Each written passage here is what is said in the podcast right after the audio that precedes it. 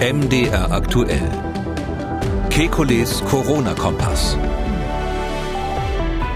Dienstag, 9. März 2021. Die ersten Corona-Selbsttests gibt es zu kaufen. Wie führe ich den Test richtig durch und wie gehe ich mit dem Ergebnis um? Dann, welche Auswirkung hat das Öffnen der Restaurants auf das Infektionsgeschehen?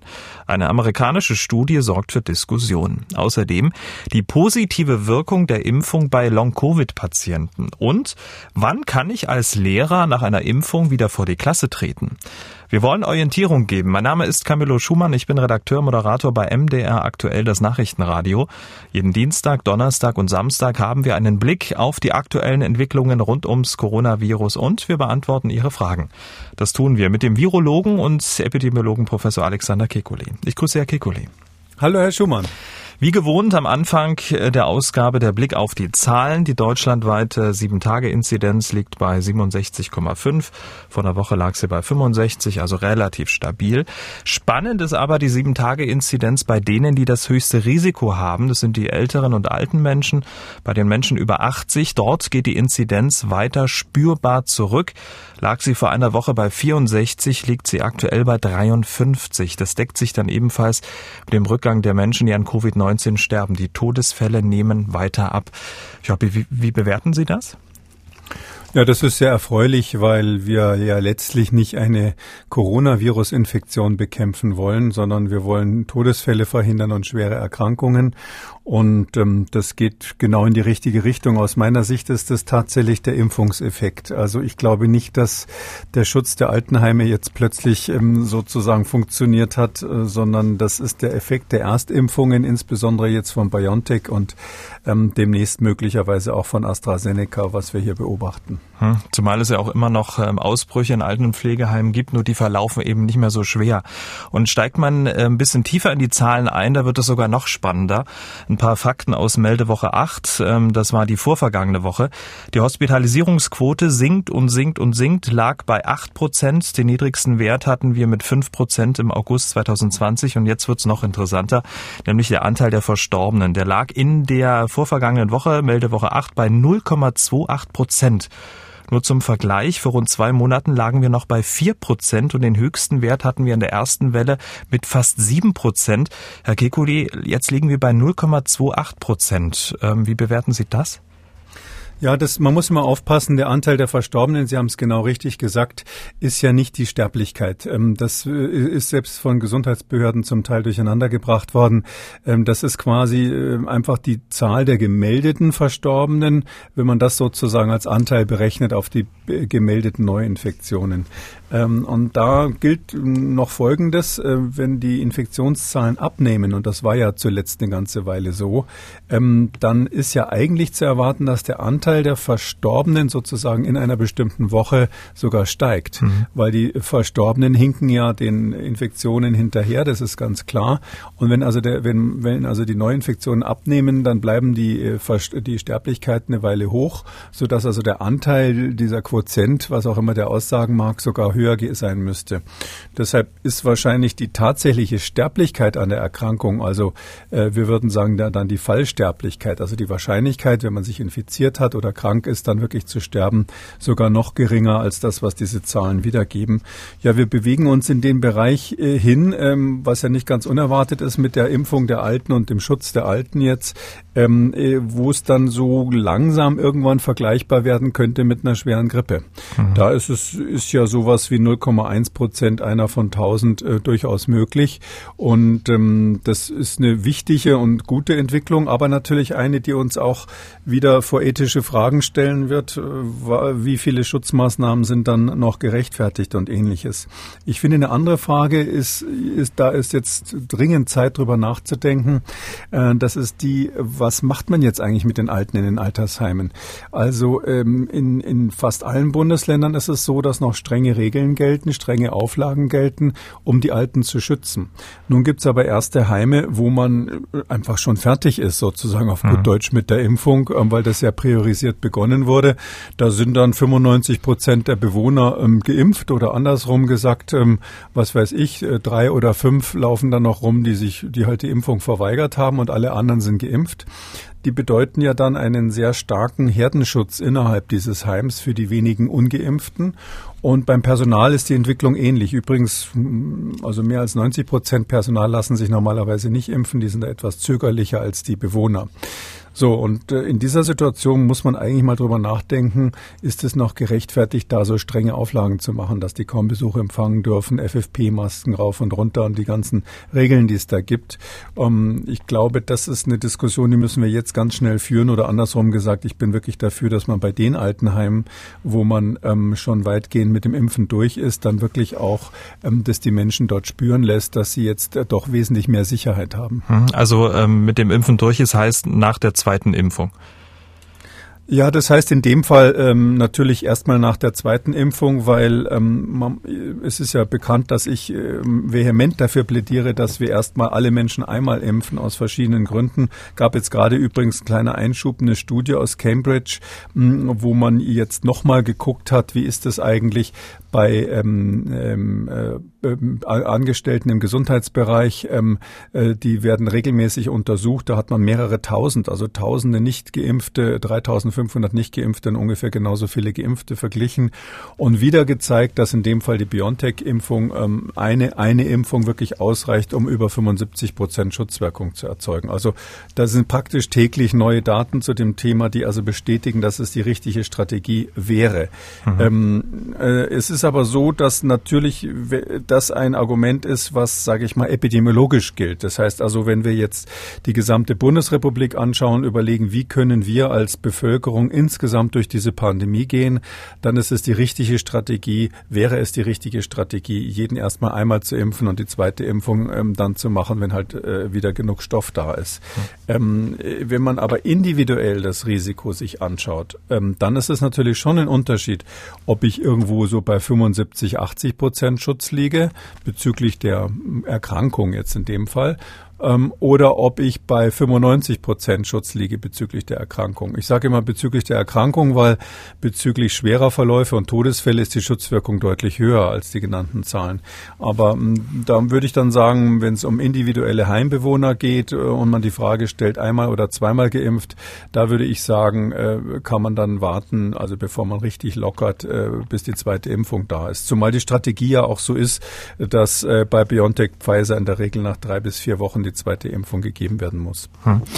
Jetzt äh, sprechen Sie sich jetzt für, für Lockerung nach der zweiten Impfung bei Altenheimen aus und Sie haben es ja auch schon ähm, angesprochen, dass es immer hinterherhängt und äh, das würde ich gerne nochmal rausnehmen. Diese 0,28 Prozent Anteil der Verstorbenen ist ja das Abbild des Infektionsgeschehens von vor ungefähr drei, vier Wochen. Und vor ungefähr drei, vier Wochen hatten wir 20.000 mehr Infektionen als jetzt. Ergo könnten wir uns auch eine höhere Inzidenz leisten, weil wir das Sterben durch die Impfung langsam beenden? beenden? Ja, das ist ja die Strategie, die ich, äh, ich sage es ungern, aber wirklich vor einem Jahr mal entwickelt habe, äh, dass man sagt, man schützt die, schützt die Risikogruppen und kann sich dafür das leisten, was ich damals ungeschickterweise äh, kontrollierte Durchseuchung genannt habe. Dann haben dann einige gemeint, der will absichtlich Leute anstecken, aber es geht letztlich darum, dass man toleriert, dass man eine höhere Inzidenz hat, weil man ähm, trotz der höheren Inzidenz eine äh, niedrigere Sterblichkeit hat durch die Gesamtstrategie. Und ähm, diese Gesamtstrategie, die, die ich als Smart-Strategie genannt habe, die hat eben das Ergebnis, dass insgesamt, wenn Sie sozusagen äh, unter das letzte Jahr einen Strich machen würden, äh, dann würden Sie mit der Strategie mehr Infektionen haben im Land, ja, das würden sie haben, also höhere Inzidenz, aber unterm Strich deutlich weniger Todesfälle. Also es wären viele Tote des letzten Jahres verhindert worden, aber äh, paradoxerweise, wenn man so will, ähm, mehr Menschen mit Covid infiziert worden, weil eben sozusagen die Personengruppe, die ein besonders hohes Risiko hat, auch besonders geschützt wird und besondere Maßnahmen, das ist ja bekannt. Und das Gleiche können wir eben jetzt, nachdem das anders nicht gelungen ist, natürlich mit der Impfung machen, ja. Also wir können uns durchaus eine Inzidenz, sage ich mal, um die 50 jetzt sind es gerade um die 60, sowas können wir uns leisten. Ähm, und ähm, äh, wenn wir das hinkriegen, schnell genug natürlich jetzt nicht nur einzelne Heime auf 95 Prozent zu bringen, sondern insgesamt die Risikogruppe der über 70-Jährigen ähm, durchzuimmunisieren, zumindest einmal. 50 bis 60 die Inzidenz, da sind Sie noch sehr zurückhaltend. Bund und Länder, die hatten ja in ihrem Öffnungskonzept von letzter Woche die Notbremse bei einer sieben Tage Inzidenz von 100 gesetzt. Und ab diesem Wert sollen ja dann wieder Maßnahmen gelten, die vor dem 7. März gegolten haben. An diesem Beschluss hält sich das Land Brandenburg nicht. Es hat in seiner neuesten Eindämmungsverordnung in kurzer Hand den Wert, der für die Notbremse gilt, mal eben von 100 auf 200 verdoppelt. Was sagen Sie dazu? Also bei allem, bei allem sozusagen Möglichkeiten, sozusagen mit einem höheren Inzidenzwert äh, zu leben, die 200, ist das dann wirklich ein bisschen zu viel des Guten oder ist das in irgendeiner Form begründbar? Tja, also als, als ich das gelesen habe, dachte ich zuerst, die haben sich vertippt, weil ja auch keine Begründung dabei steht. Vielleicht kennen Sie eine, aber ähm, äh, es ist so, dass ich finde, naja, Notbremse bei 100 ist ja halt die Frage, wie definiert man eine Notbremse? Was man nicht machen kann, ist, dass man dauernd auf diesen 100 rumreitet und sagt, naja, 101 haben wir ja noch nicht, wir haben konstant 100, ähm, alles ist gut. Das könnte man dann machen, wenn wirklich wir stabil äh, die Bevölkerung zum großen Teil durchgeimpft hätten dann und, und diese Inzidenz dann letztlich ähm, sich nur noch auf bestimmte Regionen bezieht oder ähnliches. Äh, aber warum jetzt gerade Brandenburg ähm, plötzlich bei 200 sein sollte. Also ich fand schon 100, wie gesagt, ähm, sportlich, sage ich mal, so als Experiment ähm, mit, der, mit der Bevölkerung und ganz ohne Begründung. Ähm, ich denke da so drüber nach. Also Brandenburg ist ja rund um Berlin, wo ich also das Vergnügen hatte, lange zu studieren. Da fährt man also gerne mal am Wochenende in die Naherholungsgebiete des Umlands. Ähm, wie ist denn das dann? Ist das dann ein Hochrisikogebiet? Muss man dann in Quarantäne, wenn man zurückkommt? Ähm, was ist mit den Pendlern? Gibt ja auch viele, die das Glück haben, in Brandenburg irgendwo im Grünen zu wohnen oder, oder irgendwie nett zu wohnen und dann fahren sie in die Großstadt zur Arbeit. Ähm, äh, also kommen die quasi aus dem 200er Gebiet vielleicht in ein Gebiet, wo, wo gerade 50 ist. Und ähm, ich habe auch mal nachgeguckt, wie das mit den Impfungen so steht. Ich habe gedacht, vielleicht ist Brandenburg da ganz auf der komfortablen Seite. Mhm. Wir sind ja äh, bundesweit in der Situation, wo wir in der in der Größenordnung von, weiß nicht, 3,3 Prozent oder sowas haben wir jetzt jetzt im Moment geimpft. Ja, also so richtig toll ist es nicht im internationalen Vergleich eher eher fast Schlusslicht. Ja, von den großen Ländern, von den Industrieländern auf jeden Fall. Aber Brandenburg ist noch unter dem Bundesdurchschnitt. Das ist bei den zweimal Impfungen Impfungen bei 3,1 Prozent und Berlin bei 3,6. Also die Berliner müssten eigentlich mehr, mehr zulassen äh, als die Brandenburger, ohne dass ich das hier empfehlen will. Aber noch, noch krasser kommt's, wenn man sich guckt, wie viele Menschen mindestens einmal geimpft sind, weil das ist ja jedenfalls nach meiner Lesart, ich habe es schon oft genug gesagt, die STIKO sieht das anders, aber nach meiner Lesart das wesentliche Kriterium. Und, und da ist es so, da ist Brandenburg, Sie werden es nicht glauben, auf dem letzten Platz aller Bundesländer mit 5,4 Prozent, ein, äh, die mindestens einmal, also, also mhm. ein oder zweimal geimpft wurden. Auf dem allerletzten Platz, auf dem vorletzten liegt Sachsen-Anhalt. Also äh, das und dass dann gerade die sagen, wir machen jetzt eine Extrawurst, oder können Sie es mir anders erklären? Haben Sie eine Idee? Ich doch nicht. Also eben nee, ja, nee um Gottes Willen. Ich, ich würde haben Sie was gelesen? Äh, Gibt's nee, ich kann politische nur, Begründungen? Ja. ja, Brandenburgs Regierungssprecher Florian Engels, der hat ähm, die Kritik, die jetzt auch nicht nur von Ihnen kommt, zurückgewiesen und gesagt, sollte sich der landesweite Wert einer Inzidenz von 100 beharrlich nähern, werde die Landesregierung entscheiden, welche konkreten Schritte ab Überschreiten der 100er Linie über drei Tage ergriffen würden. Äh, und dabei sollten auch, und jetzt wird's spannend, andere Kriterien wie die Auslastung des Gesundheitssystems oder der Impfstatus berücksichtigt werden. Also da schaut man sozusagen noch auf mehrere Parameter und wir hatten ja gerade eben sozusagen wunderbar ähm, dargestellt, dass äh, wir uns eine höhere Inzidenz möglicherweise leisten können. Was macht denn da einen Unterschied, ob ich jetzt 70, 80 oder 150 habe? Ja, der Unterschied ist, dass Brandenburg hier zu diesem frühen Zeitpunkt eine neue Zahl rauswirft. Und ähm, wie gesagt, die Vergleichbarkeit der Bundesländer untereinander. Ähm, und es ist ja so, ähm, dass es ja einen Öffnungsplan gibt. Der steht ja schwarz auf weiß auf dem Papier. Angeblich soll er auf eine DIN A4-Seite passen. Mit Fußnoten sind es dann doch 17 Seiten ungefähr.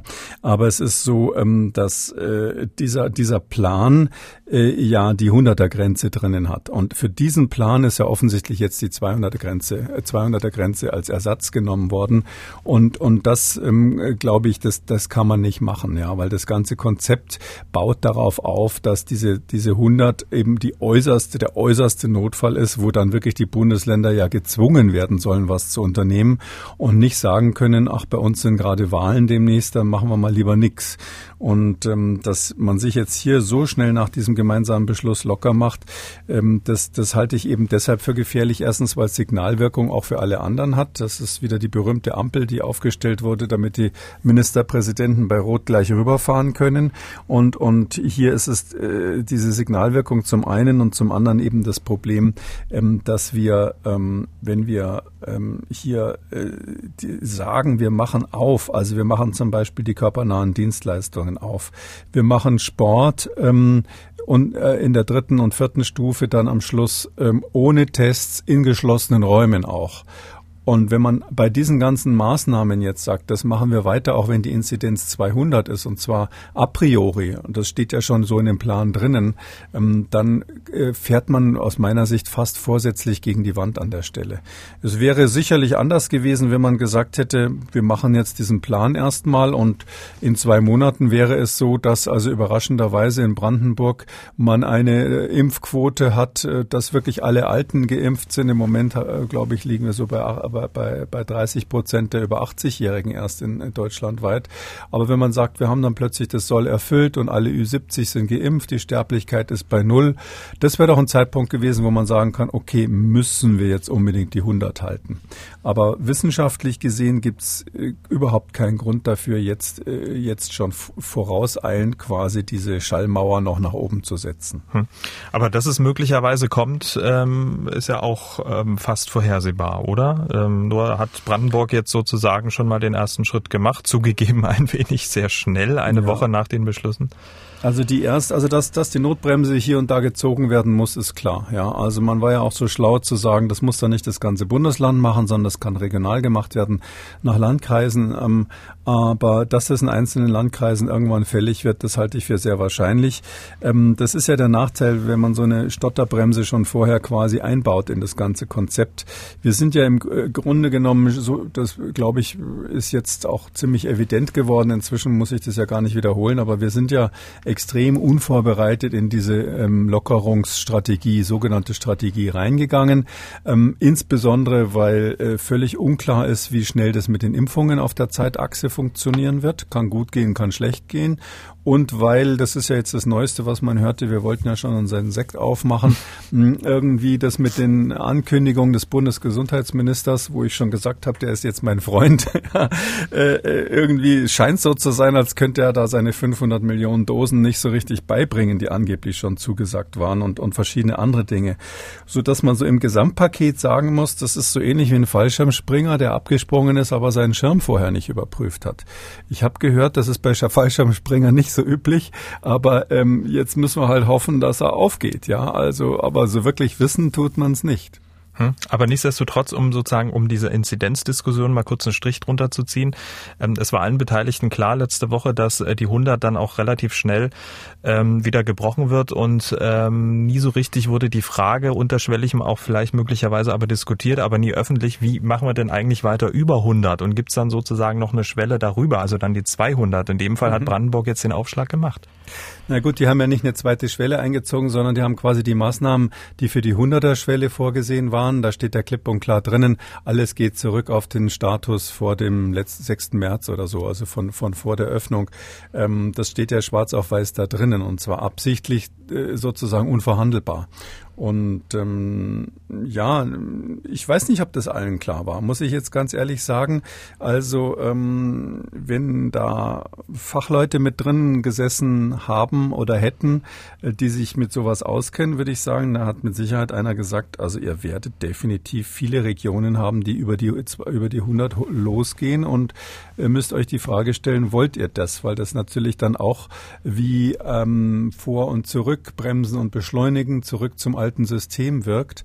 Ähm, aber ich weiß nicht, ob nicht vielleicht der Wunsch der Vater des Gedanken war, dass einige dachten, mit den Schnelltests und den Impfungen und unseren ganzen anderen Maßnahmen plus der wärmeren Jahreszeit kriegen wir das schon irgendwie hin. Also das, ich, ich bin da ehrlich gesagt überfragt, ähm, äh, nach welcher Raison sozusagen die Politik hier verfährt. Deshalb fordere ich ja schon lange, dass wir spätestens bei Covid eine Begründungskultur brauchen. Wir müssen Maßnahmen wie jetzt hier diese 200, da muss sich einer bitte hinstellen und erklären, warum das jetzt das Richtige ist.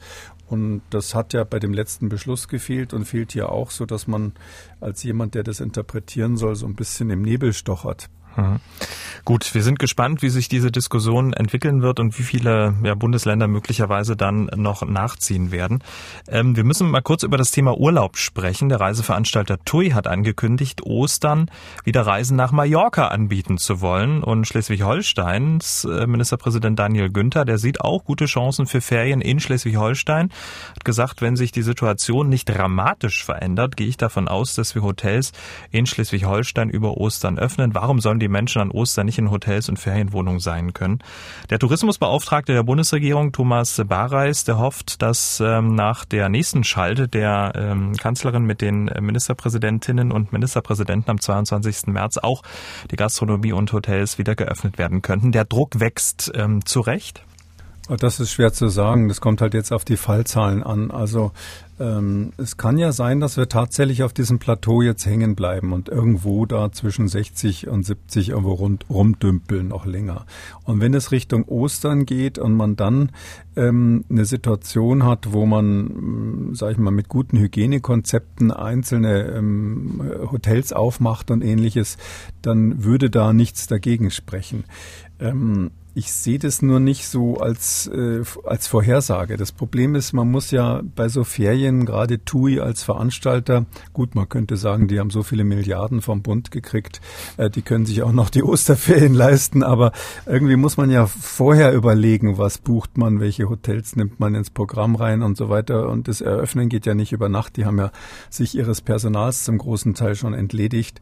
Ähm, und ähm, das ist jetzt wirklich eine schwierige Situation, weil man im Moment Moment nicht sagen kann, bleibt es auf diesem Plateau, hängt auch von ein bisschen von unserem Verhalten ab, äh, davon, was die Schulöffnungen jetzt für eine Auswirkung haben, ähm, ob das mit den Schnelltests ein bisschen was bringt, ja, so wie sie jetzt eingesetzt werden, ähm, um, ob die Impfungen was bringen oder, oder ob wir bis dahin in der Situation sind, und das sagen ja einige meiner Kollegen voraus, ich äh, sehe ja keine Darstellung, wo nicht diese exponentiellen Kurven von der dritten Welle quasi gezeigt werden, ähm, dieses Worst-Case-Szenario tatsächlich eintritt. Ähm, ich wage da ehrlich gesagt keine Prognose. Ich bin wesentlich optimistischer, was die Varianten betrifft. Also ich sehe das nicht so, dass die Varianten, die jetzt kommen, klar, wir werden diese britische Variante demnächst in Deutschland äh, dominant haben, aber ähm, das sagt ja nichts. Äh, die wird sich nur dann ausbreiten, wenn unsere Gegenmaßnahmen nicht gut genug sind. Aber ob unsere Gegenmaßnahmen äh, das in Griff halten oder ob es tatsächlich zu so einer exponentiellen Ausbreitung wieder kommt, da würde ich mir jetzt echt überhaupt kein Urteil erlauben. Und wenn, wenn, wenn es ansteigt, dann können wir natürlich keinen Tourismus aufmachen an Ostern. Deshalb ist das jetzt wirklich ganz technisch, praktisch gesehen ein blöder Moment, um, um diese Frage zu beantworten, auch für die TUI. Die setzen halt natürlich jetzt auf Optimismus. Mhm.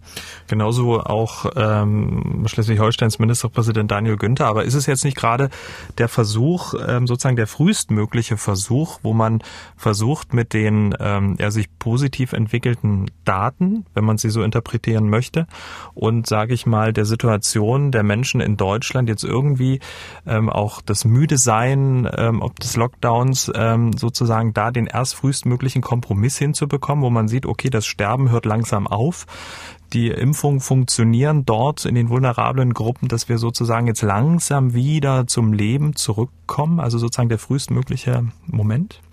Ähm, Im optimalen Fall könnte es so sein. Ähm, da käme dann immer noch die Diskussion, ähm, wir hatten ja das Ganze schon mal, irgendwie äh, äh, wiederholt sich ja hier die Geschichte ein bisschen. Wir hatten das Ganze ja schon mal zu Beginn des Sommers letzten Jahres. Ähm, und da war ja auch die Frage, können wir uns eine etwas höhere Inzidenz leisten. Da gab es dann Leute, äh, ich erinnere mich sehr gut an die Worte von Herrn Lauterbach zum Beispiel damals, aber vielen anderen, auch Christian Drosten und die ganzen tonangebenden Fachleute, die gesagt haben, wir haben so einen Anteil, hohen Anteil von Risikogruppen, auch bei Menschen unter 70 ähm, da, oder unter 60 war damals noch die Diskussion, ähm, dass ähm, wir das uns auf gar keinen Fall leisten äh, können, selbst wenn wir die Risikogruppen geschützt haben. Das war ja damals äh, mein Vorschlag. Ähm, äh, selbst wenn wir die geschützt haben und dann uns locker machen, geht das große Sterben los. Ähm, da müsste man eigentlich jemanden von denen fragen, wie sie jetzt die Lage beurteilen, ähm, weil es ja tatsächlich so aussieht im Moment, als könnte man durch äh, Schutz der ähm, Risikogruppen, speziell der Hochaltrigen, insgesamt die Sterblichkeit senken. Und ähm, jetzt im Moment ist anders als noch ähm, zu Beginn des letzten Sommers so die Tendenz, dass man sagt, ja, dann leisten wir uns das dann auch. Ähm, ich, ich finde, es ist einfach ein Experiment, ja. Die, die, die Frage ist wirklich, ähm, ob wir das schon in den Griff haben, bei, im Griff haben bei den Risikogruppen, ja. In den, in den Altenheimen ist die Impfquote halbwegs in Ordnung, sage ich mal, zumindest was die Erstimpfungen betrifft. Speziell in dem Pflegeheim, da wird ja nochmal unterschieden, ist sie ganz gut. Drum wird auch diese Zahl von der Politik hier immer genannt. Aber ähm, bundesweit ist es natürlich so, von denen, die alleine wohnen äh, oder zu Hause wohnen, äh, privat wohnen, die älteren Leute, da sind äh, die, die Wartelisten ewig lang. Und es gibt ganz viele, die immer noch keinen ersten Impftermin mhm. haben, geschweige denn den zweiten. Ähm, und in dieser Lage jetzt sozusagen schon zu sagen, Ostern machen wir auf. Also ich hätte es als Politiker nicht riskiert, sage ich mal. Aber ähm, Sie sprechen ja auch mit einem Infektiologen. Wir sind natürlich berufsbedingt etwas vorsichtiger. Okay. Ähm, die Restaurants, die müssen ja immer noch warten, bis sie wieder Gäste empfangen dürfen. Mit so ein bisschen Glück dürfen sie vielleicht ab dem 22. März in ihre zumindest Terrassen und Freisitze öffnen. Der SPD-Gesundheitsexperte Karl Lauterbach hält vom Öffnen der Gastronomie ziemlich wenig. Am Sonntagabend hat er bei Anne Will eine amerikanische Studie zusammengefasst, die offenbar eindeutig die Gefährlichkeit der Restaurantöffnungen äh, belegt. Wir hören mal kurz rein. Heute ist zum Beispiel wieder eine Studie vom CDC in den Vereinigten Staaten also veröffentlicht worden, die klar nachweist, dass die Öffnung der Gastronomie mit einer zeitlichen Verzögerung in den untersuchten Bundesstaaten dazu geführt hat, dass zuerst die Fallzahl und danach die Todeszahlen gestiegen sind. Tja, Sie haben sich diese Studie mal angesehen, kurz vorab am Sonntag. Äh, zumindest wurde sie schon mal nicht veröffentlicht, sondern am 5. März, das war der Freitag, aber das ist jetzt erstmal egal. Und ähm, ja, wenn man sich das anschaut, die Infektionen und auch die Todeszahlen gingen nach dem Öffnen der Restaurants in den USA laut dieser Studie nach 41 bis 100 Tagen wieder nach oben. Also auf den ersten Blick hat doch Herr Lauterbach recht, oder nicht? Das Einzige, was an diesem Statement richtig ist, ist, dass die CDC in den USA sind. Das ist ähm, der einzige richtige äh, Teil des Statements, was wir gerade gehört haben haben. Also es ist so, ähm, ähm, ja, es ist nicht nach Bundesstaaten unterschieden worden, sondern das ist eine CDC-Studie, die letzten Freitag ähm, veröffentlicht wurde, in deren normaler hausinterner Gazette, sage ich mal. Ähm, das ist so ähnlich wie das epidemiologische Bulletin bei uns vom Robert-Koch-Institut.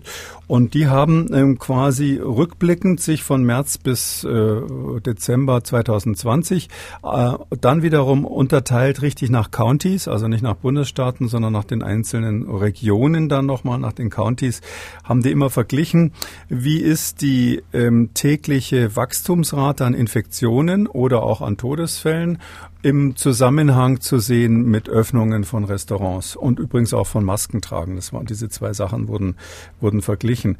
Und da ist es eben ist es völlig eindeutig, also dass wenn man Masken angeordnet hat, äh, in dem Moment, wo Maskentragen angeordnet wurde, das war ja in Amerika keineswegs selbstverständlich, da war es dann so, dass in, nach kurzer Zeit es einen ganz krassen Effekt gab. Um den mal zum Vergleich zu nennen, also ähm, schon nach ein bis zwanzig Tagen in dem ersten Zeit in den ersten drei Wochenfenster quasi äh, ging also die, äh, gegen die Infektionszahlen um 0,7 Prozent runter.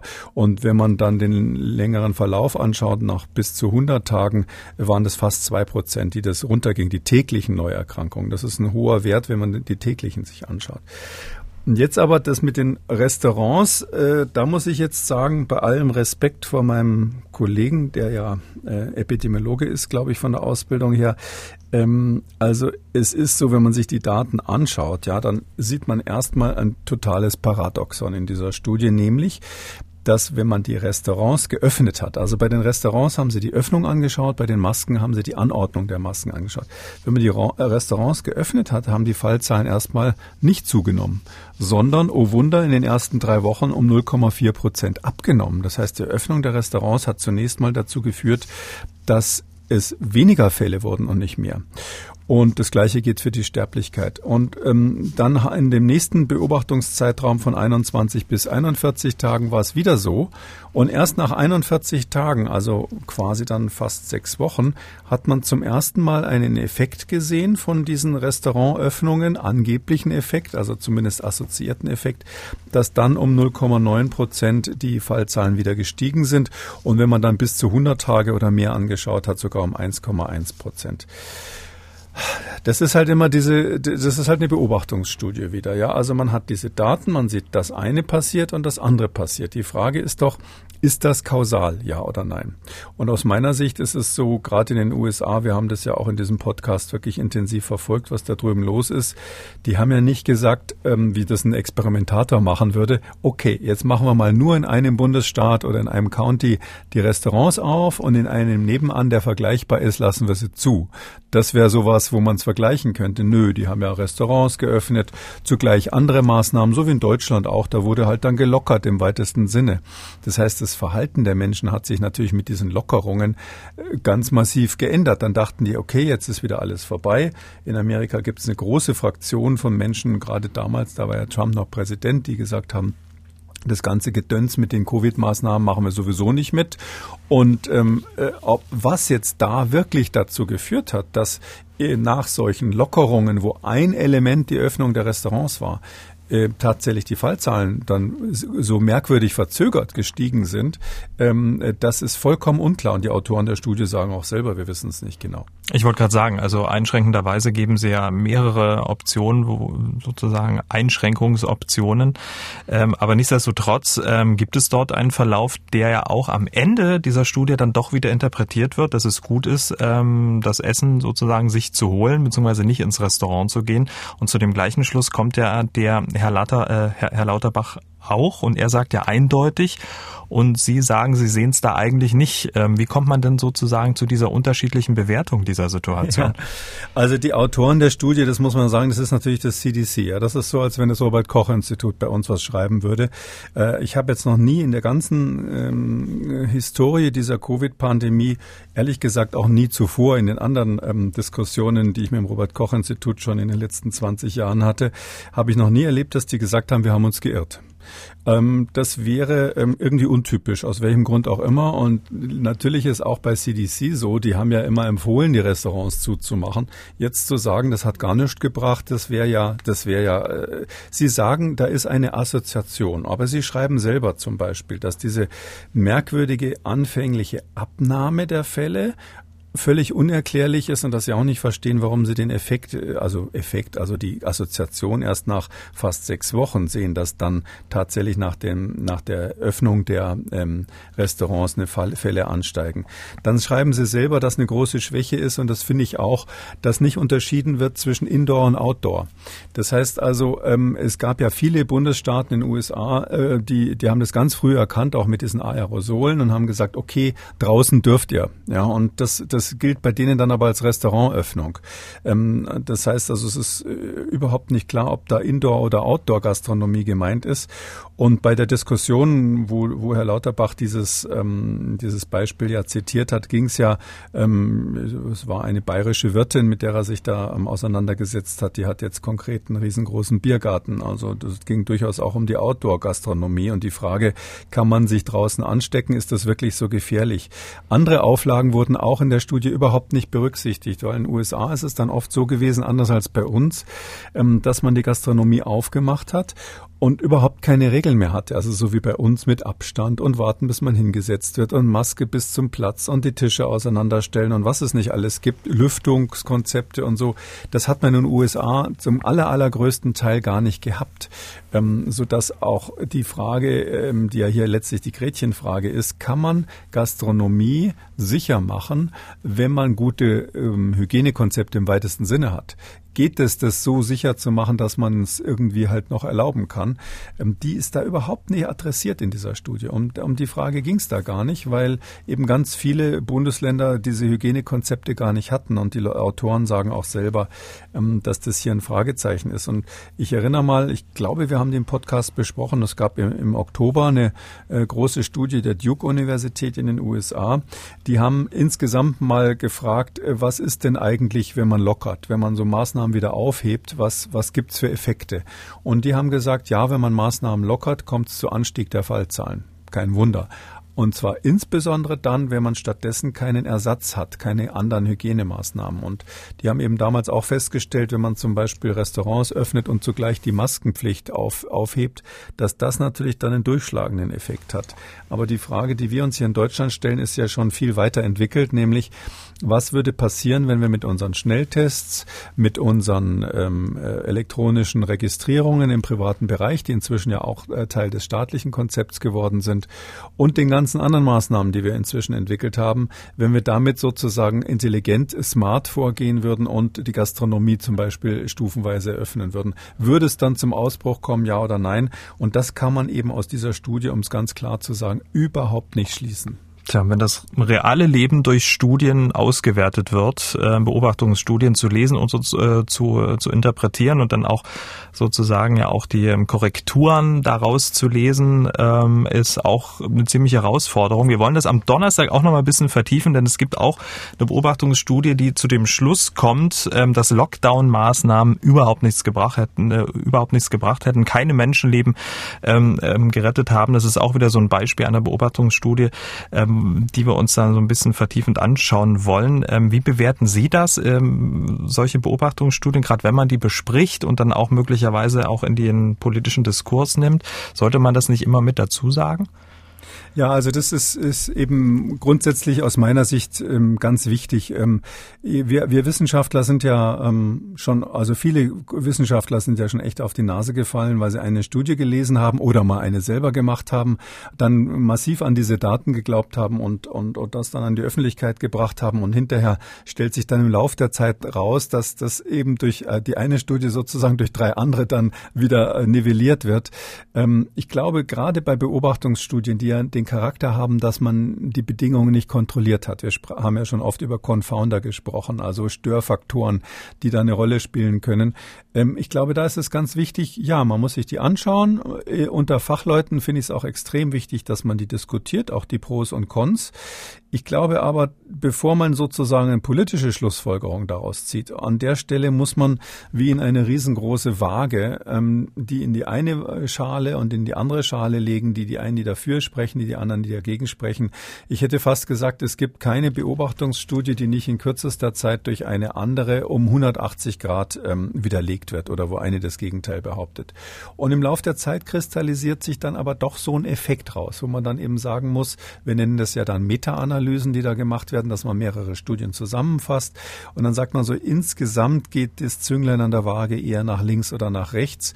Und zum Beispiel bei der Frage, welche Rolle spielen die Schulen? Das ist ja so ein Klassiker. Äh, in, in welchem Alter? Oder wie, wie gefährlich ist es, Gastronomie aufzumachen, dann unterteilt nach Indoor, Outdoor?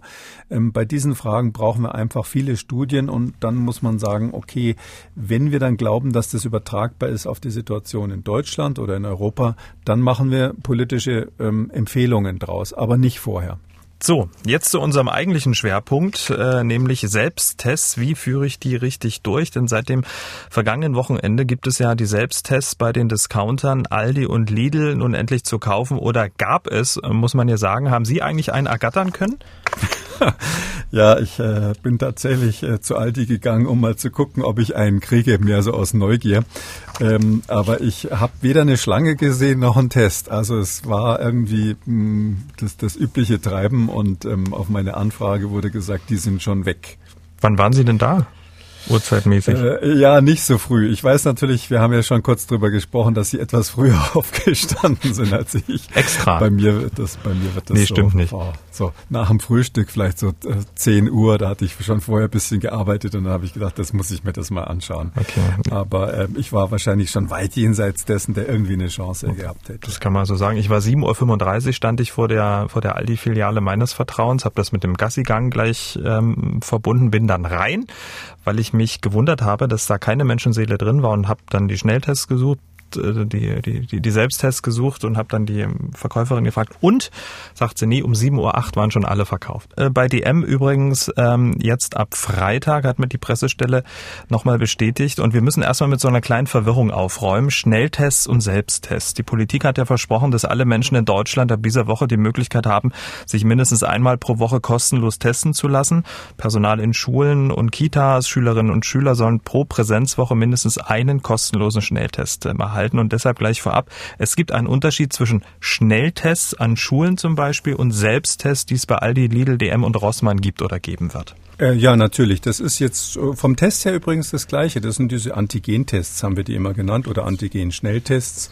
Das heißt also, da wird ähm, festgestellt letztlich, ob äh, Proteine, Eiweißmoleküle des Viruspartikels mit drinnen sind. Das Testprinzip ist da, das ist vielleicht wichtig nochmal zu wissen, so, ähm, dass man ähm, quasi ähm, auf so einem kleinen, auf so einer kleinen Plastikkarte einen Film drauf hat, so, so, so eine Art Fließpapier, ähm, wo Antikörper drin sind. Und diese Antikörper binden bestimmte Teile des Virus und wenn die gebunden haben, dann gibt es durch einen chemischen Trick gibt's so eine blaue Bande an der Stelle. Und wenn zwei Banden da sind, ist es positiv, dann ist also Virus detektiert worden. Und wenn nur eine Bande da ist, dann ist es negativ, dann ist kein Virus drin gewesen. Also eigentlich ein ganz einfaches Prinzip. Und der Unterschied zwischen den äh, Schnelltests zur Eigenanwendung und den Schnelltests, die offiziell nur von medizinisch geschultem Personal äh, benutzt werden dürfen, ist eigentlich nur die Gebrauchsanweisung. Also rein vom Test her ist es genau das Gleiche. Manchmal ist das Prozedere unterschiedlich, dass äh, eben jetzt für die selbst angewendeten Tests Tests eben gesagt wird, äh, du musst den Tupfer nicht mehr in den Rachen stecken, sondern es reicht die vordere Nasenhöhle oder es gibt ja auch so Spucktests jetzt oder ich weiß gar nicht, ob die Gurgeltests in Deutschland jetzt schon sind, aber wie man sozusagen das Material entnimmt, ist unterschiedlich, aber auch da war es schon vorher natürlich möglich, dass äh, die, die durch medizinisches Personal durchgeführten Tests verschiedene Arten der Materialentnahme zugelassen haben. Hm, was Sie gerade sagen, bei den Selbsttests soll in der Regel im vorderen Nasenbereich die Probe entnommen werden. Bei den Profi Profitests im hinteren Nasenrachenbereich. Wie wirken sich denn diese beiden unterschiedlichen Entnahmeorte dann auf die Probe aus? Also produziert die Schleimhaut im vorderen Bereich genauso viel Material wie im hinteren Bereich? Ha, wenn wir das genau wüssten. Das ist bei, bei diesem Virus noch nicht ganz klar. Also ähm, es ist ziemlich wahrscheinlich, dass bei den meisten Infizierten ähm, tatsächlich das Virus sich auch im vorderen Nasenbereich repliziert ähm, und dann auch weiter oben, das ist auch noch die Nase selber und nicht der Rachen hinten, wo diese Riechzellen sind, also wo quasi die, dann das Nervensignal ans Gehirn geleitet wird ähm, für den Geruch, weil wir ja auch wissen, dass viele Menschen, ein gewisser Anteil, ich glaube 20 Prozent oder so, sagt man, zumindest vorübergehend den Geruchssinn verlieren während der Infektion. Um, und ähm, das äh, kann man eigentlich nur darauf zurückführen, dass da eine Infektion, eine Entzündung im Bereich dieser Riechzellen äh, in der Nase stattfindet stattfindet. Vielleicht sogar die Nerven selber betroffen sind. Das gibt auch Hinweise darauf. Das heißt also, das Virus repliziert zumindest bei diesen 20 Prozent da vorne äh, andererseits ist es so, wenn man jetzt ganz praktisch Abstriche machen würde, so im Sinne der Forschung, und würde äh, quasi einmal durch den Mund reingehen und den hinteren, die hintere Rachenwand erwischen, das ist der, der Moment, wo es dann immer so einen Würgereflex gibt, ähm, oder man würde nur den vor dem Gaumenbogen irgendwo im Mund ähm, reiben, oder man würde in der vorderen Nase oder eben durch die Nase durch dann auch wieder hinten in den Rachen gehen. Bei diesen ganzen Methoden hätte man natürlich schon unterschiedliche Treffer Quoten für das Virus. Und am sichersten ist es tatsächlich durch die Nase ganz in den Rachen zu gehen. Das, was so diese etwas unangenehmere Variante ist. Aber Warum ist das am sichersten? Nicht unbedingt, weil dort so irrsinnig viel Virus produziert wird, das wissen wir eben nicht genau, sondern aus meiner Sicht ist zumindest ähm, sehr wahrscheinlich, dass es damit zusammenhängt, dass das der Bereich ist, den wir am wenigsten spülen. Also wenn Sie sich die Nase putzen, dann ist halt der vordere Nasenbereich erstmal leer gepustet und da ist kein Material, würde der Mikrobiologe sagen. Ähm, und wenn Sie Wasser trinken und vielleicht noch ein bisschen gurgeln, dann haben Sie eben den hinteren Rachen äh, mal kurz leer gespült. Und wenn Sie dann kurz kurz danach einen Test machen, ist die Wahrscheinlichkeit, dass der positiv wird, nicht so groß. Äh, den oberen Nasenrachenraum zu spülen ist echt schwierig. Da müssen Sie mindestens einen Kopfstand beim Trinken drauf haben. Äh, am besten so wie ein Elefant durch die Nase die Flüssigkeit einsaugen.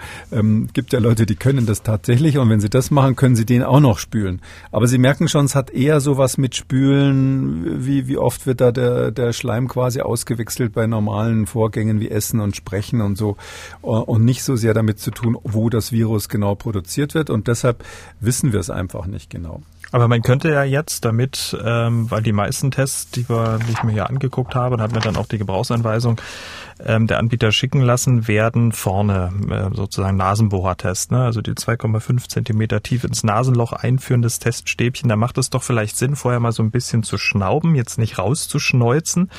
Alle, die das jetzt eklig finden, hören einfach weg, äh, damit sich sozusagen hier vorne schön viel sammelt, oder? Damit man dann auch ein bisschen was hat, um auch eine gewisse Aussagekraft zu haben, oder? Naja, das Virus diffundiert ja in einer in einem Schleimfilm, in einem Flüssigkeitssekretsfilm sowieso. Ähm, das verbreitet sich quasi aus. Das sind ja ganz kleine, winzige Partikel, die sind ähm, so klein, dass sie sogar diese braunsche Molekularbewegung mitmachen. Das, was, was wahrscheinlich viele noch aus der Schule kennen, so eine Wärme-Zitterbewegung die breiten sich also echt schnell aus in solchen Filmen. Ähm, und deshalb würde ich jetzt mal sagen, ähm, dass man quasi jetzt unbedingt den frischen Schleim von hinten holen muss, ähm, ist ist zumindest, ist zumindest, wäre mal ein Versuch wert. Also ich würde mal so rum sagen, wenn man sich gerade frisch die Nase geputzt hat, ja. ist vielleicht nicht der beste Zeitpunkt, vorne was abzunehmen. Ansonsten müsste das schon reichen. Hauptsache, ich glaube, das würde ich jedem empfehlen, wenn man es jetzt selber macht, mal so praktisch gesprochen. Also äh, wenn man den Tupfer rausnimmt, dann muss man echt gucken, ob da äh, was dran ist, ob der richtig feucht geworden ist. Das sieht man ja auch, ob da ein bisschen Schleim mit dran ist. Und ich meine, ich habe mir auch ein paar von diesen Gebrauchsanweisungen, die jetzt so beim Discounter unterwegs sind, angesehen. Ähm, es ist so, ähm, dass ja da immer empfohlen wird, ein linkes Nasenloch und rechtes Nasenloch. Manche sagen dann sogar, äh, es wäre gut, noch zusätzlich aus dem Mund was zu holen, so dass man ja mehrere Abnahmestellen hat und irgendwie wird dann am Schluss schon Flüssigkeit am Tupfer sein. Ach so, kann man das machen? Also rechts, links und dann mal schön in den Mund rein oder nur Nase. Äh, Wenn es einem nicht so unappetitlich ist, äh, kann man das machen tatsächlich. Mhm. ähm, ich würde es so machen, wie es in der jeweiligen Gebrauchsanweisung drinnen steht. Ähm, und zwar ähm, aus dem Grund, äh, dass das mit diesem Verfahren ist dieser Test halt ausprobiert worden. Mhm. Aber ganz ehrlich gesagt, das läuft ja eher andersrum. Jetzt von der Zulassung muss man sich das so vorstellen. Es gibt ja schon ewig diese Antigen-Tests. Also ähm, auch wenn es bei Anne Will am Sonntag wieder falsch gesagt wurde, die gibt es nicht erst seit Oktober, sondern die äh, haben, sind CE zertifiziert seit Anfang März 2020 und also europäisch zertifiziert. In, in Asien gibt es noch äh, schon seit Ende Februar 2020. Und ähm, äh, diese Tests gibt es schon ewig, die werden ewig äh, weltweit durchgeführt. Da hatte ja schon Malaysia und ähm, äh, ähnliche Philippinen hatten schon Erfahrung mit den Tests, bevor sie überhaupt in Europa verkauft wurden. Und die genau gleichen Tests, die kann man natürlich so und so anwenden. Nicht? Da können Sie sagen, okay, du musst ähm, aus dem hinteren Nasenrachenraum die Probe nehmen, weil wir haben das vorher so standardisiert und unsere internen ähm, Qualitätsdaten so gewonnen. Die normale CE-Zertifizierung funktioniert ja so, dass der Hersteller selber die Qualitätsdaten quasi feststellt, wie gut ist die Sensitivität, die Spezifität. Und dann macht er dazu die Gebrauchsanweisung in, im Normalfall eben für medizinisches Personal. Und wenn man jetzt ähm, eine andere Gebrauchsanweisung haben will, die eben für Laien besser ist, wie zum Beispiel nur den vorderen Nach Nasenrachen und den Nasenraum zu entnehmen, ähm, dann muss man halt einfach das mal ausprobieren und schauen, bei was weiß ich, 100 Leuten oder so, kommt man denn da auch auf ein Brauch, eine brauchbare Sensitivität. Die muss ja meines Wissens nach, nach Empfehlung ähm, des Robert-Koch-Institut bei mindestens 80 Prozent liegen. Und das machen die Tests alle, die jetzt ähm, frei sind oder die, die schon lange zur Verfügung stehen. Und ähm, dann wird einfach die Gebrauchsanweisung geändert und man guckt ähm, mit den Probanden, erstens, ähm, ist die Sensitivität noch ausreichend, wenn ich zum Beispiel nur vorne aus der Nase was nehme? Und zweitens ähm, äh, fragt man dann hinterher, hat das funktioniert? Habt ihr das hingekriegt? Gab es da Probleme? Man schaut auch, ob die sozusagen wussten, wo ihr Nasenloch ist, sonst nicht aus Versehen ins Ohr gesteckt haben und ähnliches. Und, und dann sagt man, okay, die Gebrauchsanweisung ist okay und dann wird es eben für die, für die Selbstanwendung zugelassen in Deutschland. Da gibt es in Deutschland jetzt im Moment eine Notzulassung dafür, wahrscheinlich weil man geglaubt hat, dass das europäische Verfahren zu träge ist. Keine Ahnung, warum die jetzt das nach ähm, Arzneimittelgesetz ähm, zu, zugelassen haben, quasi mit deutscher Notzulassung statt nach europäischer CE-Zertifikat. Aber im Prinzip ist es inhaltlich genau das Gleiche. Mhm. So, so dass es der gleiche Test ist, eigentlich mit einer anderen Gebrauchsanweisung. Mehr ist es nicht. Was tun bei einem positiven Ergebnis? Da gibt es eine sehr unterschiedliche ja, unterschiedlichen Hinweis da in den einzelnen Gebrauchsanweisungen. Zum Beispiel im Lidl-Test steht dort, also wenn man es lesen kann, weil es wirklich sehr, sehr klein geschrieben ist, mein Ergebnis ist positiv. Was tun? Wenn Ihr Ergebnis positiv ist und das Testkit somit die Kontrolllinie als auch die Testlinie deutlich anzeigt, sollten Sie sich an die nächstgelegene medizinische Einrichtung wenden, wenn von Ihren örtlichen Behörden empfohlen. Ihr Testergebnis wird möglicherweise doppelt überprüft und die Behörde bzw. Einrichtung erklärt Ihnen dann die entsprechenden nächsten Schritte. Hm. Beim Aldi-Test, Moment, jetzt sozusagen, äh, da klingt das viel, viel besser und wesentlich konkreter. Da steht, ähm, wenn Ihr Testergebnis positiv ist, positive Ergebnisse müssen dem zuständigen Gesundheitsamt gemäß den lokalen Richtlinien sofort gemeldet werden. Das positive Testergebnis muss immer durch einen PCR-Test bei einem niedergelassenen Arzt überprüft werden und zwar schnellstmöglich. Und jetzt kommt's, bis das Ergebnis dieses Tests bekannt ist, sollten Sie und Ihr Haushalt sich gemäß den Richtlinien selbst isolieren. Also wie unterschiedlich sozusagen beim ja, wichtigsten hm. Ergebnis, dem positiven Ergebnis, ja. da sozusagen der Hinweis gegeben wird. Ne? Also das eine ist, glaube ich, von Google Übersetzer aus dem Koreanischen eins zu eins übersetzt worden. Da kommt dann manchmal so was Lustiges bei raus. Ich kenne das, wenn man irgendwelche Elektrogeräte kauft und nicht weiß, wo man die Stecker reintun soll. Naja, also Spaß beiseite, das können wir hier auch nochmal ganz klar sagen. Es gibt noch einen ganz anderen Tipp. Ich meine, dass der positive Test von der PCR bestätigt werden muss, ist klar. Wir dürfen aber hier auch im Podcast so offen sein und sagen, wenn Sie einen positiven Antigentest haben, dann sind Sie positiv. Das ist normalerweise so. Es wäre echt eine Ausnahme. Äh, die, die, diese ähm, äh, Spezifitäten liegen ja über 99 Prozent, manchmal bei 100 Prozent bei den Antigentests. Das heißt, positive sind wirklich positiv. Warum wollen Sie das trotzdem bestätigt haben? Und der wichtigste Grund ist der, wir steuern ja auf eine Situation zu, wo wir in Deutschland, da werden wir vielleicht in diesem Podcast auch nochmal drüber sprechen, sowas wie einen Impfpass haben müssen. Also das äh, und, und die und die Ansage, die jetzt im Raum steht, dass der erst ab 2022 kommen soll, die ist meines Erachtens politisch nicht haltbar. Ja, da, da platzt irgendwie, da ist zu viel Dampf im, im, im Kessel, würde ich mal sagen, wenn man jetzt alle alle bis 2022 warten lässt, bis sie sozusagen dafür, dass sie geimpft wurden, irgendwie wieder raus dürfen. Das heißt, es wird einen Impfpass geben und es wird äh, in diesem Impfpass natürlich drinnen stehen. Ähm, Israel hat es ja gemacht. Wir haben es hier schon schon oft gefordert, ähm, dass man natürlich die Geimpften gleichsetzt mit denen, die Covid nachweislich schon hatten. Das heißt, wenn Sie schon Covid haben und das dann selber feststellen im Antigentest und dafür ja wahrscheinlich auch leiden müssen, nämlich erstens, äh, viele erkranken ja auch. Äh, auch jüngere Leute können da durchaus mal zwei Wochen platt sein. Manche haben Langzeitfolgen, manche haben monatelang keinen Geruchssinn hinterher. Ähm, auf jeden Fall muss man sich isolieren, zehn Tage plus X. Und für diese ganze Qual kriegen Sie als Belohnung wenigstens ähm, sozusagen den Status wie ein Geimpfter. Das diese Sicherung, ähm, um sich das zu sichern, braucht man die PCR. Weil, weil, weil einer sagt, ja, ich habe damals einen Antigentest gemacht, da waren zwei Streifen drauf, deshalb hatte ich äh, Covid.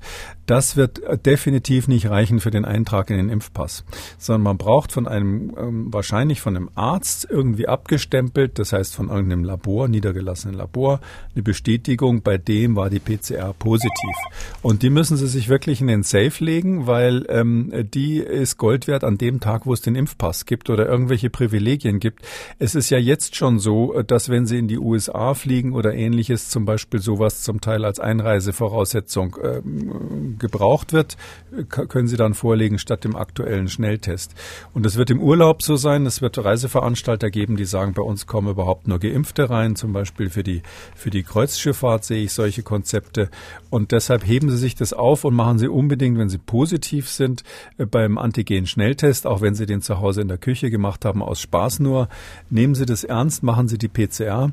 Ähm, und die, äh, der Nachteil, dass man dann irgendwann äh, zwischen ähm, drei Tage und drei Wochen später einen Brief vom Gesundheitsamt gibt, äh, bekommt, den muss man halt in Kauf nehmen. Ähm, das ist längst nicht so schlimm, als wenn man später nicht nachweisen kann, dass man Covid hatte. Guter Tipp. Okay, wenn ich jetzt den Test gemacht habe, ähm, wie lange hat ähm, das Ergebnis Gültigkeit, Aussagekraft, wie viele Stunden? Sechs bis acht? Äh, wie würden Sie es oh, bewerten? das, man kann das nicht in Stunden sagen. Mhm. Das ist so, es ist einfach, ähm, man kann vielleicht folgendes Bild gebrauchen. Also äh, wenn man sich ähm, infiziert hat, dann ko kommt es ein paar Tage später, bei den meisten ungefähr vier Tage nach der Infektion, drei, vier Tage nach der Infektion, kommt es zu einem Anstieg der Viruskonzentration auf den Schleim, auf den Schleimhäuten der Atemwege.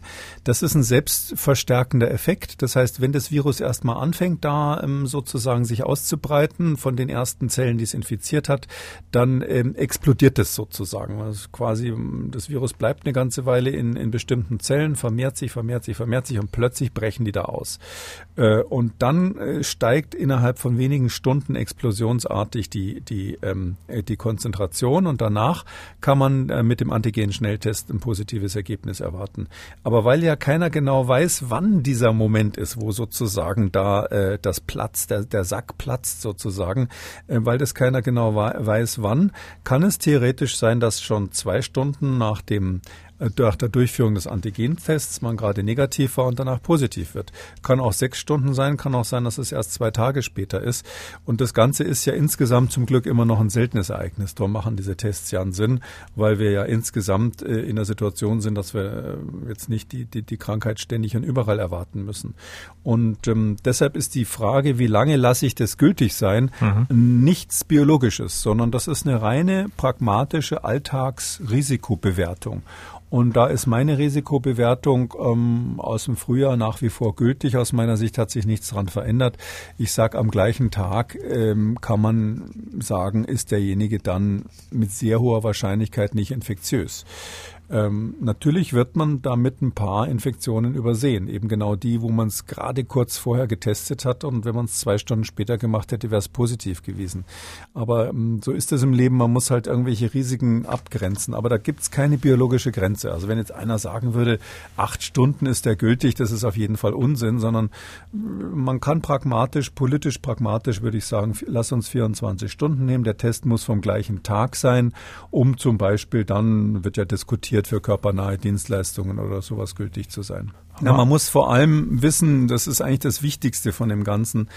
Ähm, ich habe jetzt gerade ein Beispiel genannt, warum so ein Test falsch negativ sein könnte. Ja, weil man gerade am Anfang ist. Man muss einfach wissen, äh, diese Schnelltests können erstens am Anfang der Infektion einen täuschen. Das sehen wir ganz oft, ja, wenn, wir, wenn man so ähm, jemanden hat, der gerade ganz frische Symptome hat und der macht einen Schnelltest, dass der dann negativ ist, der Schnelltest. Und wenn man zum gleichen Zeitpunkt eine PCR macht, ist die schon positiv und beweist also, aha, das ist schon Covid. Ähm, deshalb würde ich davor warnen, ähm, und, und, und das ist ja ganz wichtig für die praktische Anwendung, wenn jemand Symptome hat und der Schnelltest ist negativ, dann würde ich den auf jeden Fall am nächsten Tag nochmal wiederholen. Und da meine ich jetzt wirklich einmal schlafen zwischendurch. Also das heißt also ähm, nicht, man darf nicht, also wo ich wirklich dagegen wäre, ist zu sagen, okay, mein Kind ist heute Morgen mit Fieber aufgewacht, ähm, ihm geht's nicht so gut, es hat irgendwie Halsschmerzen oder was auch immer, so kleine Kinder eben haben. Ähm, ich darf es aber jetzt in die Krippe geben oder in, den, in, die Kita geben oder in die Grundschule geben, weil ähm, der Schnelltest war ja in der Früh negativ. Das, glaube ich, ist das größte Risiko, was diese Schnellteste bergen, dass man sozusagen symptomatische Verläufe Beginn der, am Beginn der Symptomatik sofort den Test macht und sagt, ist negativ, also ist es kein Covid. Ähm, daran, man muss daran erinnern, dass wir in dieser Saison ja praktisch keine Grippe haben. Ich habe kürzlich gelesen, dass in den USA bisher, glaube ich, nur ein einziges Kind an der Grippe gestorben ist in der ganzen Saison. Sonst haben die zwischen 150 und 250 pro Saison Todesfälle bei Kindern. Jetzt hatten hatten sie einen. Ähm, und zwar, weil die natürlich selbst in den USA durch diese antiepidemischen Maßnahmen, obwohl man es da ja nicht so konsequent macht wie bei uns, einfach die anderen Infektionskrankheiten verhindern. Und jetzt muss man sagen, die, bei uns ist auch so, die, die Grippe ist selten, extrem selten und auch andere Infektionskrankheiten sind selten. Das heißt, wenn jetzt jemand plötzlich Symptome hat, die zu Covid passen, dann kann das schon gut auch mal Covid sein in der nächsten Zeit. Und gerade wenn wir jetzt so von Inzidenzen bis zu 100 reden oder sogar bis zu 200 und dann darf man nicht sagen, Schnelltest war negativ, raus mit dir, ähm, du gehst in die Schule oder ähnliches. Gleiche gilt natürlich dann auch für die Eltern. Das heißt also bei Symptomen einen Tag warten, bevor man den Schnelltest macht. Das ist eigentlich der allerwichtigste Tipp bei dem Ganzen. Und sonst muss man wissen, dass man, ähm, dass der Schnelltest eben im ganz, ganz gute Aussagekraft hat bei einem asymptomatischen, bei einer asymptomatischen Person, wenn man das Risiko eingeht für sich selber oder eben für Menschen, die keine besondere Risikogruppe sind. Man muss immer wissen, dass wenn man also eine Risikosituation vorher hatte, also ich sage jetzt mal zum Beispiel, ähm, jemand hatte Kontakt mit einem möglichen Covid-Fall und möchte dann seine Großeltern, die ungeimpft sind, besuchen, in so einer Situation würde ich mich nicht auf den Schnelltest verlassen. Ja, also der Schnelltest ist nur dann gut, wenn die Gesamtsituation äh, einem sagt, also ich bin jetzt sowieso vorsichtig, ich habe keinen Risikokontakt gehabt, ich habe keine Symptome und ich gefährde niemanden, der so in der allerhöchsten Risikokategorie ist. Dann würde ich sagen, ähm, ähm, kann man das, kann man sich auf so einen Test verlassen. Ähm, jetzt haben wir über den, den, den Nasenabstrichtest ähm, gesprochen, aber eigentlich wurde ja auch der Spuck- und Gurgeltest ähm, uns angekündigt. Aber jetzt ähm, bei den Discountern und auch den Drogeriemärkten in dieser Woche zumindest nicht verfügbar. Vielleicht den noch kurz erwähnt, was ist da zu beachten? Auch wieder von ganz hinten holen? Naja, der ist eigentlich, also ich mag diese Gurgeltests ganz gerne. Ich habe das ja auch äh, mit den österreichischen Kollegen schon seit längerem begleitet. Ähm, es ist so, dass ähm, dieser Gurgeltest hat halt den Vorteil, wir haben es ja vorhin kurz besprochen, man weiß nicht genau, an welcher Stelle der Schleimhaut des Virus sich gerade vermehrt. Und wenn man gurgelt, dann erwischt man halt auf jeden Fall irgendwie was, weil das spült, äh, spült ja dann so eine Ladung raus. Ähm, wenn man das kann, wäre es natürlich gut, nur nicht nur den vorderen Mundraum zu gurgeln, sondern also nicht nur morgen vorne sozusagen das zwischen den Zähnen ein bisschen hin und her zu schieben, sondern tatsächlich hinten zu gurgeln und dann wieder zurückzuspucken in, in den Becher. Ähm, da ist es in der Tat besser, ähm, auch wenn das immer etwas unappetitlich klingt, äh, von hinten was äh, nach vorne zu holen. Einfach deshalb, weil durch die durch das Sprechen, durchs Kauen, durchs Essen und so der vordere Mundraum, auch durch die Speichelbildung, die ja dort stattfindet, ähm, der ist einfach stärker durchspült als als hinten die Rachenwand. Da wäre es schon wäre es wäre es ganz gut, wenn man möglichst weit von hinten was nach vorne holen und in den, in den Becher spucken könnte. Man kann das ja unter Ausschluss der Öffentlichkeit ja, im Badezimmer machen. Ja. Man muss es ja nicht allzu laut machen, wenn der Nachbar dann früh immer hört, aha, jetzt testet er wieder. Ähm, Jungs auf dem Schulhof können das normalerweise ziemlich gut. Ja. Ähm, okay, wir wollten ja anstoßen, ne? ähm, sobald es die Selbsttests gibt, aber ich würde sagen, wir stoßen erst an, wenn jeder von uns, also Sie und ich, ganz entspannt in den Discounter gehen oder einen Drogeriemarkt und nicht früh um halb sechs uns den Wecker stellen müssen, sondern wenn es die dann wirklich für alle gibt und sozusagen in der breiten Bevölkerung vorhanden ist, dann würde ich sagen, können wir ja mal einen alkoholfreien Piccolo trinken. Ne? Also erstens muss der Alkohol enthalten, um die Viren abzutöten, so. ist ja völlig klar. Hm. Zweitens könnten wir den natürlich gleich zum Gurgeln verwenden. Kleiner Spaß, beides ist falsch. Also ich bin, ja, ich bin ja, also so in Feierlaune bin ich jetzt nicht, weil ich irgendwie noch nicht weiß, wie viele Tests wirklich da sind. Ja, das ist ja das große Fragezeichen. Ähm, Gibt es jetzt am nächsten Tag im Discounter wieder welche oder war es das jetzt erstmal? Und ähm, irgendwie wurde ja auch angekündigt, dass jeder Deutsche sich jetzt, weiß nicht, ab diese Woche einmal die Woche testen Ja, ja, ab Montag. Seit Montag sollte es Seit eigentlich Montag? so sein. Ja, also das und, und, und da muss ich sagen, schauen wir mal. Also ich bin ja irgendwie immer Optimist, dass wir solche Sachen hinkriegen. Also ich bin nicht einer von denen, die unterschreiben, dass wir deutschen Logistikweltmeister sind, ähm, sondern ähm, ich glaube, der Logistikweltmeister war schon immer und ist leider das amerikanische Militär. Die sind, da, die sind da wirklich, wenn man das mitkriegt, ganz vorne mit dabei. Aber ähm, ich glaube trotzdem, dass wir es irgendwie doch hinkriegen müssen, so ein paar Tests irgendwie zu verteilen und jetzt, wo endlich der Groschen gefallen ist, dass die wichtig sind, äh, müssen wir das doch irgendwie auf Spur kriegen, zumindest halbwegs synchronisiert zu diesem, äh, zu diesem Öffnungsplan, weil der ist ja, da stehen ja die Daten drinnen, nicht? Also, ähm, wo die Daten nicht drinnen stehen, ist, wann kommen die, wie werden die Tests geliefert? Und ich habe übrigens gerade mal nachgeschaut, ähm, bei den Impfstoffen ist es auch so, auf, beim Bundesgesundheitsministerium kann man sich anschauen, welche Lieferungen für den Monat März versprochen wurden von den drei Herstellern. Das sieht ja nicht schlecht aus, wenn man sich die Zahlen anschaut, aber dann ist dann in, bei, bei, bei BioNTech in Rot drüber geschrieben, Achtung, im März hat die Produktion noch gar nicht begonnen. Ich weiß nicht, was das heißen soll. Das heißt wahrscheinlich, die nachfolgende Tabelle ist Makulatur. Aber man muss irgendwie die Maßnahmen synchronisiert kriegen. Und da bin ich jetzt schon Optimist, dass das irgendwann funktioniert. Aber so richtig nach Piccolo ist mir heute noch, noch nicht. So, wir haben über die Selbsttests äh, gesprochen. Wir sind gespannt, wie sich das entwickelt. Wir müssen noch über eine spannende Beobachtung sprechen, die gerade in der Fachwelt diskutiert wird. Es geht um Long-Covid oder Post-Covid-Patienten, also Menschen, die die Krankheit durchgemacht haben, aber immer noch unter den Folgen leiden und weiter Symptome haben. Das ist ein sehr weit verbreitetes Phänomen und ähm, ja, so verbreitet das auch ist, so komplex ist es auch. Aber es gibt Beobachtungen, dass es diesen Menschen offenbar positiv oder besser geht, wenn sie eine Impfung erhalten haben. Wie gesagt, das sind Beobachtungen, aber von sehr ernstzunehmenden Menschen. Der amerikanische Infektiologe Daniel Griffin zum Beispiel schreibt bei Twitter, dass nach seiner Erfahrung etwa 40 Prozent der Long-Covid-Patienten nach der Impfung eine Besserung erlebten. Und auch andere KollegInnen berichten Ähnliches. Ähm, wie bewerten Sie Diskussionen? Ja, also das ist wirklich spannend. Am Anfang, als ich das zum ersten Mal gelesen habe, habe ich gedacht, dass es irgendwas ganz Skurriles aus den sozialen Netzen. Äh, gibt's es gibt auch keine ähm, Publikation in dem Sinn dazu, nur immer wieder Leute, und zwar jetzt nicht, nicht so, sage ich mal, Andersgläubige, sondern so ganz normal aus der wissenschaftlichen Community, die sagen, wir beobachten bei diesem Long-Covid, was ja echt ein Thema ist, beobachten wir, dass die Impfung bei einem Teil der Leute eine Besserung macht. Der, diese 40 Prozent kann ich jetzt nicht unterschreiben, aber und ich kann nur sagen, so wenn wenn Ärzte so Hands-on-Ärzte, ja, wenn die so einen Effekt erleben, äh, dann sagt man am Anfang, na ja, das kann viele Gründe haben, psychologisch, Placebo-Effekt oder ähnliches. Aber ich erinnere mich dann immer gerne dran. Wir hatten ja diese, diesen Zika-Ausbruch in in Brasilien vor einiger Zeit. Da war es wirklich eine Ärztin aus dem Norden von Brasilien, die hat als Neuropädiaterin in ihrem ganz normalen Leben gemerkt, Mensch, die die Zahl der ähm, Kinder mit zu kleinem Schädel ähm, hat so komisch dramatisch zugenommen. Da würde man auch sagen, na ja, gut, ähm, ist keine Statistik.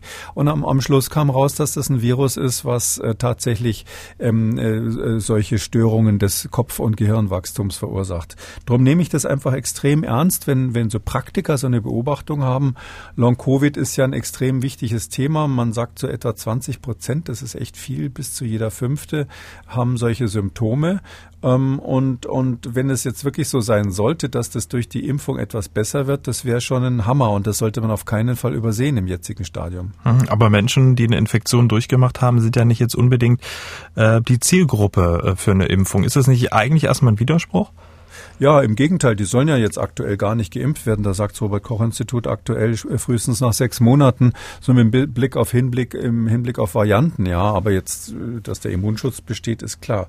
Also ähm, man muss halt erstens sagen, das Long Covid ist, ist ja eine ganz heterogene Sache. Also man weiß ja nicht genau, was das ist. Da gibt sicher viele auch, die, wo das psychologisch überlagert ist, die einfach im Lockdown und mit dem ganzen Drumherum sagen, Mensch, jetzt äh, habe ich auch noch Covid gekriegt und es geht mir nicht richtig besser danach.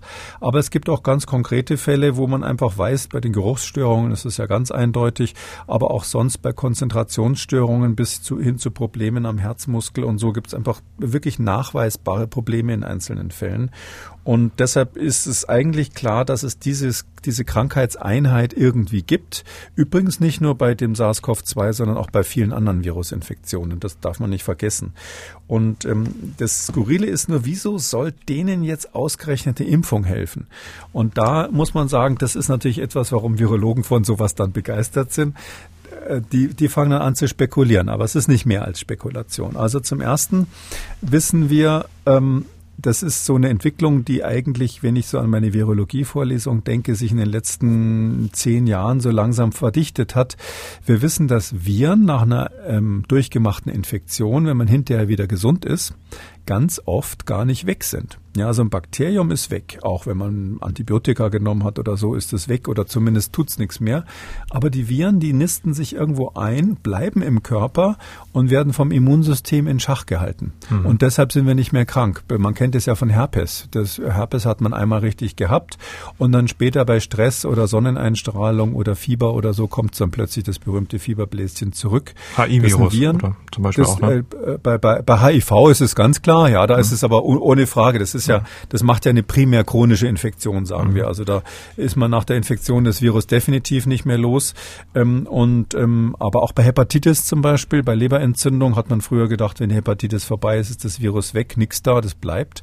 Ähm, und es gibt auch RNA-Viren, so zum Beispiel wie eben das, ähm, das die, bei den Coronaviren kennt man es nicht, aber bei anderen RNA-Viren, zum Beispiel beim Masernvirus, ist es so, da wissen wir, dass das ganz häufig äh, bleibt in bestimmten Zellen des Körpers und die Masern sind längst vorbei. Das Virus ist aber noch nachweisbar.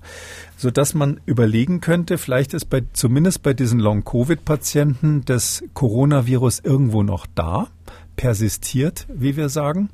Äh, und ähm, dafür würde aus meiner Sicht sprechen, dass wir diese häufigen äh, neurologischen Verläufe jetzt sehen, dass wir sehen, dass das ganz oft ja gar nicht so nur die Lunge ist, sondern dass auch das zentrale Nervensystem mit betroffen ist. Wir sagen, das ist ein neurotropes Viren, Virus und ähm, das ist ein Bereich, wo die Viren ganz gut überwintern können. Übrigens hat man das auch beim Ebola-Virus erst nach dem Ausbruch in Westafrika festgestellt zum ersten Mal, weil man da so viele Patienten hatte und untersucht hat, dass dieses Virus äh, im in Nervenzellen, aber auch im Auge und in, äh, in den Genitalien, in den Hoden bei Männern äh, überwintern kann, also bleiben kann, auch wenn, wenn Ebola ausgeheilt ist. Also deshalb könnte es sein, dass das Virus irgendwo noch im Körper ist und deshalb diese Impfung sozusagen dem dann den Tritt in den Hintern verpasst, dass das Immunsystem in der Lage ist, das Virus aus, rauszuschmeißen. Eine andere Idee ist, dass vielleicht nicht das ganze Virus ist, sondern vielleicht Teile vom Virus, irgendwelche Reste, die da noch rumlungern, die das Immunsystem reizen, so dass man vielleicht eine chronische Entzündung hat, wo dann auch ähm, durch Stimulation zum Beispiel dieser angeborenen Immunantwort, die ja bei der Impfung auch immer passiert, quasi ähm, nochmal das Immunsystem so einen Schubser kriegt, um das Virus zu eliminieren. Es ist quasi dann eine unspezifische Stimulation wäre das. Ähm, wir haben ja viele Impfstoffe, die so ein Adjuvans dabei haben, so ein Wirkverstärker. Und diese RNA-Impfstoffe, die haben das nicht, weil das, die RNA selber sich selber adjuvanziert. Könnte auch sein, dass diese, das ist ja gemacht worden, also diese Studien oder diese, diese Beobachtung ist gemacht worden bisher ausschließlich bei den RNA-Vakzinen, also bei dem vom Pfizer und von, bei dem von Moderna. Und diese RNA ist ja in so einem kleinen Lipidbläschen drinnen. Könnte auch sein, dass das so einen immunstimulierenden Effekt hat, der, der vielleicht dazu führt, dass das Immunsystem das Virus rausschmeißt. Oder es könnte sein, dass einfach, ähm, sage ich mal, so vagabundierende T-Zellen, die für eine Autoimmunerkrankung verantwortlich sind, also dass, dass, dass Long-Covid eine Autoimmunerkrankung ist, äh, so ähnlich äh, gibt ja viele so Schilddrüsenerkrankungen, wo der Organismus seine eigenen Organe kaputt macht und ähnliches dass das eine autoimmunologische Störung ist, wo die weißen Blutkörperchen und da die T-Zellen speziell äh, nicht tun, was sie sollen, sondern körpereigene Zellen kaputt machen. Und da ist es ähm, bei solchen autoimmunologischen Phänomenen ist es schon öfter mal beobachtet worden, dass man durch eine weitere Infektion ähm, quasi die wieder auf Linie bringt, ja, dass diese, diese vagabundierenden T-Zellen, dadurch, dass sie jetzt richtig was zu tun haben mit einer neuen Infektion oder in dem Fall mit der Impfung, quasi wieder, wieder richtig funktionieren, dass sich das wieder einrenkt, könnte man so im Bild sagen. Also all diese Varianten sind möglich und das ist natürlich super interessant. Also es gibt mögliche Erklärungen dafür. Es kann aber auch sein, dass das ein Phänomen ist, was sich dann statistisch gar nicht richtig bewahrheitet. Tja, Virologie für Feinschmecker am Ende des äh, Podcasts und solltest dazu dann tatsächlich mal Studien geben, also wie sich die Impfung auf äh, das Befinden von ähm, Long-Covid-Patienten auswirkt, werden wir es natürlich hier im Podcast besprechen. Äh, ganz wichtig wäre, dass man diese Studien jetzt anfängt, weil wir jetzt, wir haben ja in Deutschland die tolle Situation, dass noch, noch nicht so viele geimpft sind und dadurch können wir unsere Long-Covid-Patienten bei den Impfungen speziell ähm, in Studien einschließen. Und da würde ich ganz dringend dafür plädieren, dass man das wirklich macht, weil man muss dann das sehr systematisch machen. Man muss dann einem Teil der Long-Covid-Patienten wirklich den Impfstoff geben, äh, andere äh, Placebo-Impfstoffe geben oder auch mal nur so eine Lipidhülle ganz alleine ohne die RNA drinnen, auch verschiedene Impfstoffe vergleichen, AstraZeneca und Pfizer, um da ein systematisches Ergebnis zu haben. Wenn wir das jetzt nicht sofort anfangen, ähm, dann ist es später nicht mehr möglich, wenn wir die Bevölkerung weitgehend durchgeimpft haben. Damit kommen wir zu den Hörerfragen. Viele Lehrer ähm, lassen sich ja gerade impfen und da stellen sich dann auch viele Fragen. Unter anderem hat dieser Lehrer angerufen.